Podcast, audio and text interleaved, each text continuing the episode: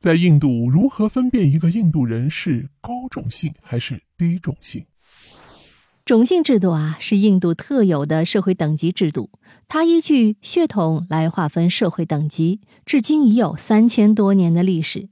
虽然种姓制度在一九四七年被废除，但它仍然体现在现代印度社会的方方面面。种姓制度是伴随着外籍入侵而产生的，并随着其他外族的入侵不断得到强化，直到英国殖民时期被彻底固化。公元前一千年左右，来自西方的雅利安人征服了印度，为了确保他们的世代统治，他们结合宗教创立了种姓制度。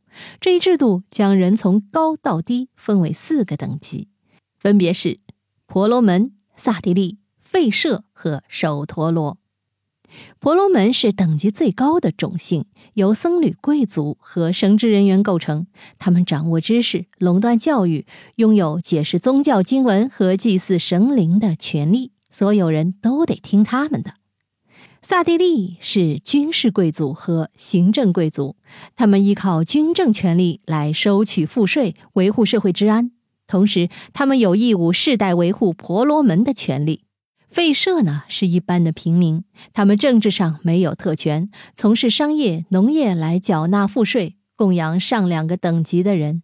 首陀罗是被征服的印度土著人，他们为以上三个等级服务，沦为他们的佣人、工匠和奴隶。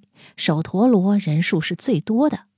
除此之外，还存在着贱民等级，在种姓制度中，贱民不算人。他们被排除在制度之外，只能从事最低贱的职业。四个种姓彼此是独立生活的，遵循着各自的权利和义务。高种姓对低种姓有天生的优越感，低种姓心甘情愿接受他们的统治。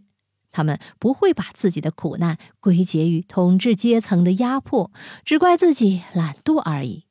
而高种姓也不会对他们产生怜悯。首陀罗对贱民的鄙视，甚至要强于其他种姓。所以啊，印度的改朝换代只能通过外族入侵来完成，他们的内部没有爆发革命的动力，而外族人为了维护特权，又不断强化种姓制度。那么，如何分辨不同种姓的人呢？第一，看肤色。由于不断遭受外族入侵，所以他们的人种差异比较大。一般来说，肤色越白越浅的人，种姓等级越高；而肤色越黑越深的人，地位相对低贱。第二，看职业。由于高种姓的印度人能够获得优质的教育资源，所以职业越体面、经济收入越高的人，种姓等级高，比如政客、空姐、企业高管等。反之，从事又脏又累的职业、收入微薄的人，是低级种姓。比如佣人、清洁工等，这里需要特别说明一下：印度只有低等级人才会从事体育事业，人们也不重视。所以，印度虽然人口多，但体育水平很差，就是因为这个。第三，看语言。虽然印度的官方语言是英语，但许多底层人是不会说的。能够掌握一口流利英语的，往往是高级种姓。第四，看居住环境。由于有职业和收入的差别，所以从居住环境也可以分辨出种姓差别。高种姓一般聚居在环境优雅的高档住宅，而低种姓则居住在脏乱臭的贫民窟。